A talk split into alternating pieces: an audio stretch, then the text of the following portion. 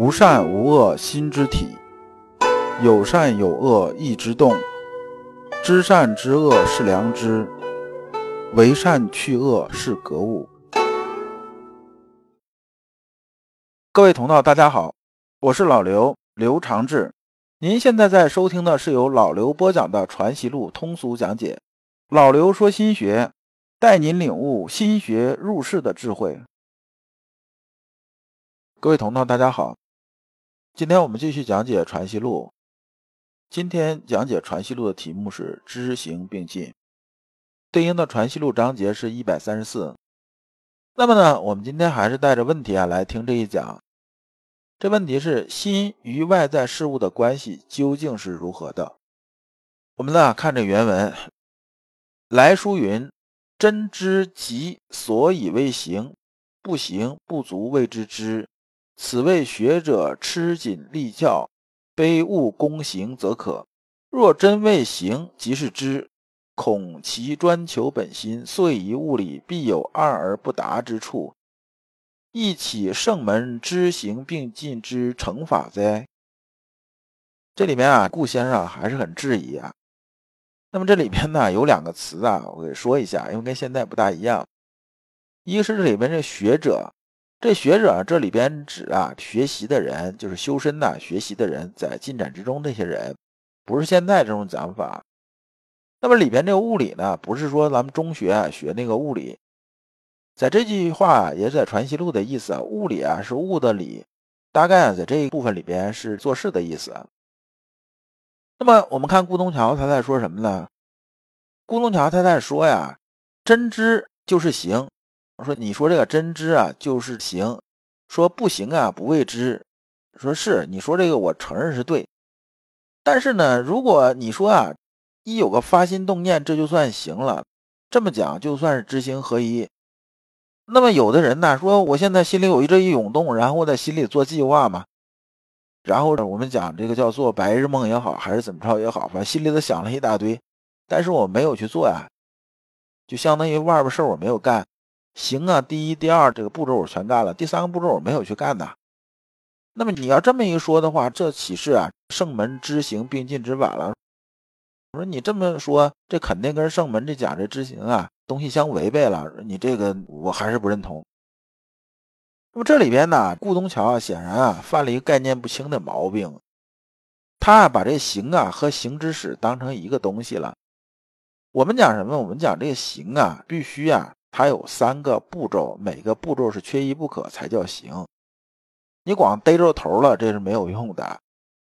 那么它这里边就把行这个半成品呢，就前面的行的一二步骤啊，就当做整个行了。所以啊，才有二而不达这种结果。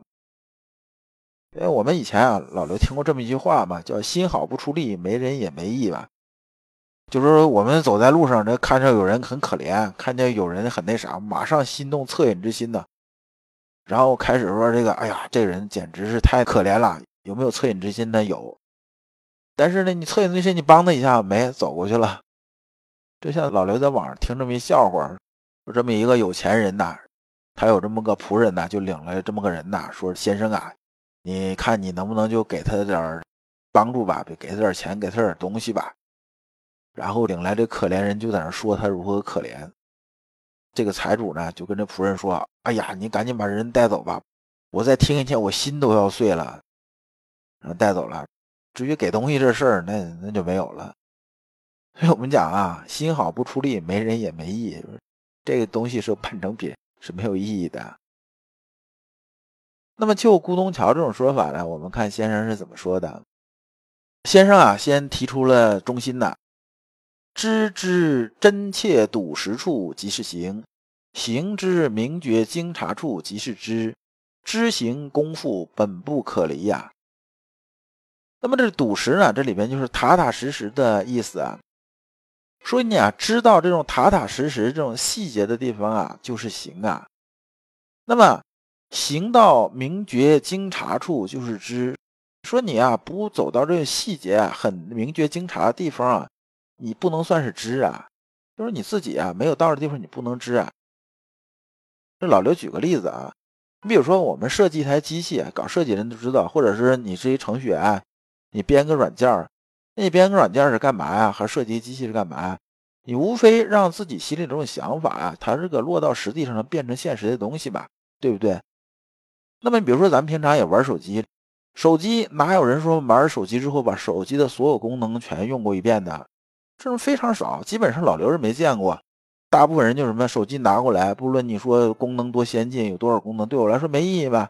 它就是一个打电话、发短信、玩玩微信、听听声音、看看电影、浏览浏览网页，OK，完了，别的东西那基本我也不知道，我也不关心这事儿。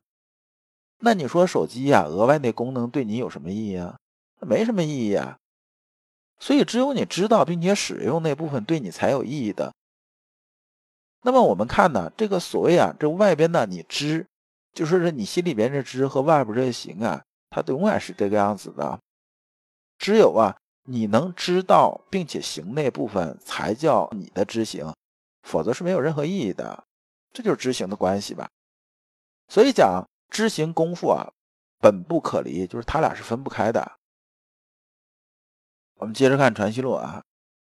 只为后世学者分作两节用功，失却知行本体，故有合一并进之说啊。真知之所以为行，不行不足谓之知。即如来书所云：“知时乃时”等说可见，前已略圆之矣。此虽吃紧旧弊而发，然知行本体本来如此，非以己意抑扬其间。孤为世说，以苟一时之效者也。这部分的内容啊，相对来说啊，它文言的比较多，我就用白话跟大家说一下，大家能听得比较明白。前面这一段呢，先生说这意思是说呢，你心里只有个想法啊，不去落实，就等于没做，这算不得真知啊。就像小马过河那例子一样，那你没下水，你怎么知道这个河水对你来说是深是浅呢？那你不知道是深是浅，你怎么能算知道这个河水具体情况呢？这不算知知。那么只是去做呢？你心里头没想法，那人咋做咱就咋做，那就是行尸走肉啊。人家说，哎，我们要给这个老爷子买个空调，哎，这个夏天天热，你也去买个空调装那儿了。别人说干什么你就跟着干什么，你自己不带脑子。那这东西呢，怎么可能算是知行合一呢？它顶多算行尸走肉嘛，对不对？所以啊，你这么一个跟着别人怎么做你就怎么做呢？这肯定算不得行嘛。所以这里边呢，总结就是什么行啊？它三个阶段是缺一不可的，而且要统一一气呵成啊，这才算把行这事儿完成。那么行的最初啊，就是那一起心动念那一涌动，其实就是知在里边了。而整个知啊，是贯穿在整个行里边，它俩是一个螺旋共进的这种关系。那么先生讲这段啊，就是这么个意思，说啊，心之体性也，性即理也，故有孝心之心，即有孝之理；无孝心之心，亦无孝之理。有忠君之心，怎么样？怎么样？这讲的是意思，就是一个意思。那我们接着看啊，惠安谓：人之所以为学者，心与理而已。心随主乎一身，然实管乎天下之理；理随散在万事，而实不外乎一人之心。惠安呢，就是朱熹，咱们以前讲过很多次了。先生就这部分这个回答上面基本已经说完了，然后先生下边又接着顺便又踹了朱熹一脚，说惠安问人之所以为学者，心与理而已啊，等等，说说这些。那先生说啊，说你这个朱熹讲心与理而已啊，这心与理啊，就是心和理是两回事了，把这个东西啊分开了。但我们之前啊讲《传习录》上篇，咱们已经讲过了，心和理啊，它是一回事啊，它不是两回事啊。那么它俩是统一的。朱熹这么说呢，这就把这个心和理分开了。但是就在这个一分一合之间呢，有这个学的人呢，就把这个心和理啊。他也当从两个东西了来学了，而不是说把它放在一起学。那么这弊端呢，最后就导致什么呢？导致说大家都追求本心，然后把外边这种物理这种事情啊放了一边了。这也就是说啊，你顾先生问的这个东西，所以啊，你说这东西我也能理解，是这么个意思。那么顺便，先生接着说啊，此告子意外之说啊，孟子之所以谓之不知义也，是因为啥呢？这段所谓告子意外之说有这么个典故，是在哪儿啊？是在孟子告子上。告子曰：“人内也，非外也；义外也，非内也。”就告子说啊，人这事情啊是心里边的事儿，它不是外边的东西。那么人表现出了什么呢？就是义呀。说义呀是在外面表现出来了，它不是内心的东西。他把这个人和义啊是分成内外了。那孟子就是说呢，你啊，告子啊，你现在既不知道义是什么，也不知道人是什么，这更不知道里外是什么，就是基本上是胡说八道了。所以这个孟子原文是说。